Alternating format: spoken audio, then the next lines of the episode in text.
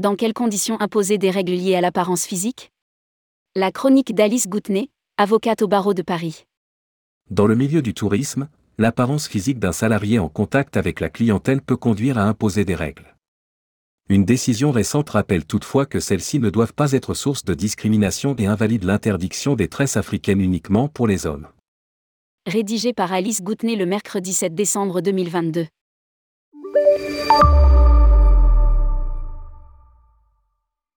La Cour de cassation, 1, était saisie par un steward travaillant pour Air France qui lui avait refusé l'accès à bord lorsqu'il s'était présenté à l'embarquement coiffé de tresses africaines nouées en chignon, une telle coiffure n'étant pas autorisée par le manuel des règles de port de l'uniforme pour le personnel navigant commercial masculin.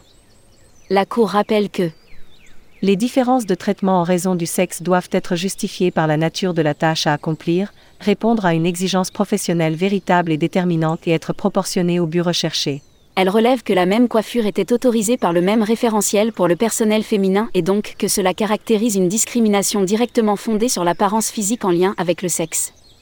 La même position avait été retenue pour l'interdiction des boucles d'oreilles aux seuls hommes dans un restaurant. 2.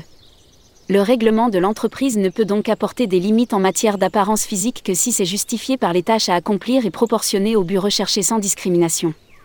Quelques exemples.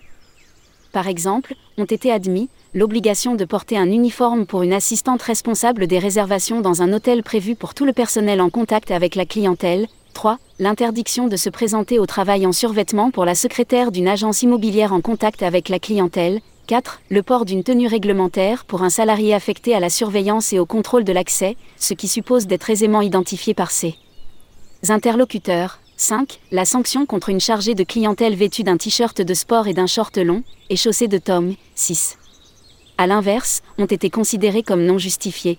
La sanction contre un attaché commercial pour ne pas être rasé. 7. L'application du port de l'uniforme à des salariés chargés de la surveillance vidéo sans contact avec la clientèle. Émoticône, n'en croyant pas ses yeux pour conclure, il convient de vérifier l'adaptation de chaque contrainte vestimentaire au poste et traduire cette obligation dans le règlement intérieur ou de faire référence à ce que peut prévoir la convention collective sur ce sujet. La 1. Casse. SOC, 23 novembre 2022, numéro 21 à 14060. 2. Casse. SOC, 11 janvier 2012, numéro 10 à 28213. 3. Casse. SOC, 13 février 2008, numéro 06-43784. 4. Casse. SOC, 6 novembre 2001, numéro 99 à 43 988. 5. Canada Versailles, 11e CH, 24 janvier 2013, numéro 10 03514. 6. Canada Chambéry, 30 août 2012, numéro 11 02198.